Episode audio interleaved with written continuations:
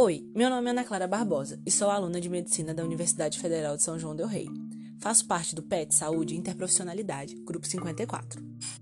Em tempos de quarentena, algumas reflexões invadem a imaginação da população. Será que tenho que tomar banho todas as vezes que chego em casa? Devo parar de passear com meu animal de estimação? Será que tem coronavírus no meu sapato? Nesse contexto, especialistas em doenças infecciosas, cientistas e microbiologistas esclareceram para uma matéria do New York Times algumas dúvidas frequentes. Segundo os estudiosos, para a maioria de nós, que está em isolamento social e saímos apenas para ir ao mercado ou à farmácia, não é necessário trocar de roupa ou tomar banho na volta para casa, mas é preciso lavar as mãos, sempre. Isso porque as partículas de espirro ou tosse de uma pessoa infectada geralmente têm como destino o chão. E aí você deve estar se perguntando: e as pequenas partículas que podem ficar flutuando? Pois é, a física explica isso também. Elas ficam no ar por cerca de meia hora, e à medida que andamos, empurramos o ar para fora do caminho, e as partículas e gotículas são levadas para longe, dificilmente vão parar nas nossas roupas.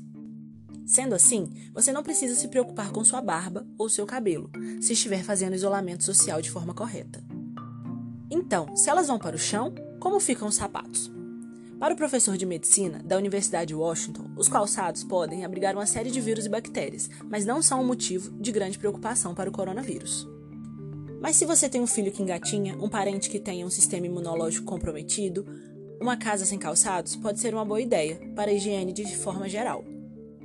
Por fim, os pesquisadores ainda afirmam que as chances de uma pessoa ser contaminada quando saem ao ar livre são baixas.